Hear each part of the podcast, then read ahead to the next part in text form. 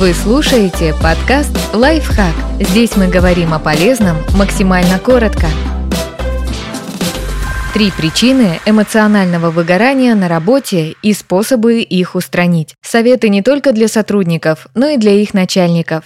Излишний контроль. Исследования показывают, что автономия во время работы улучшает наше самочувствие и положительно влияет на ментальное благополучие. Микроменеджмент или постоянный контроль за всеми нашими действиями, наоборот, убивает мотивацию. Что делать, если вы начальник? Постарайтесь не следить за каждым шагом подчиненных, а стать для них кем-то вроде ментора или тренера. Конечно, лучше сразу нанимать людей с необходимыми навыками, но в ваших силах также создать комфортную атмосферу на рабочем месте, чтобы сотрудники знали, что могут задавать любые вопросы и честно говорить о своих потребностях. Попробуйте разрешать подчиненным составлять свое собственное расписание. Что делать, если вы подчиненный? Мягко поговорите с начальником. Объясните, что вы понимаете цель своей работы и знаете, какие шаги следует предпринимать. Постарайтесь не только словом, но и делом убедить руководство в том, что заслуживаете доверия.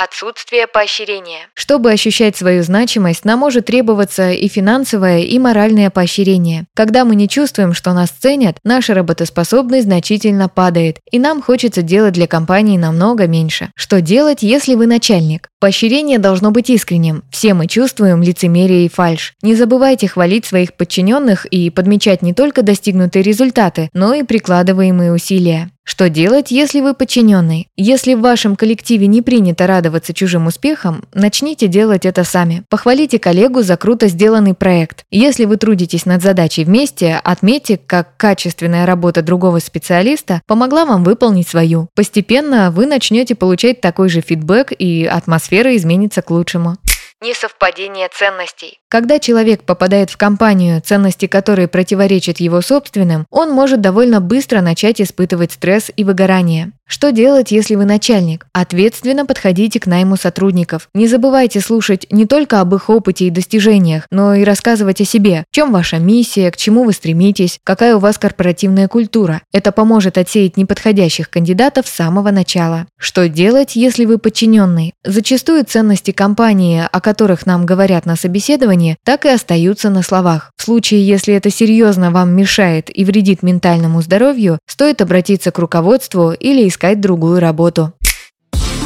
Подписывайтесь на подкаст «Лайфхак» на всех удобных платформах, ставьте ему лайки и звездочки, оставляйте комментарии. Услышимся!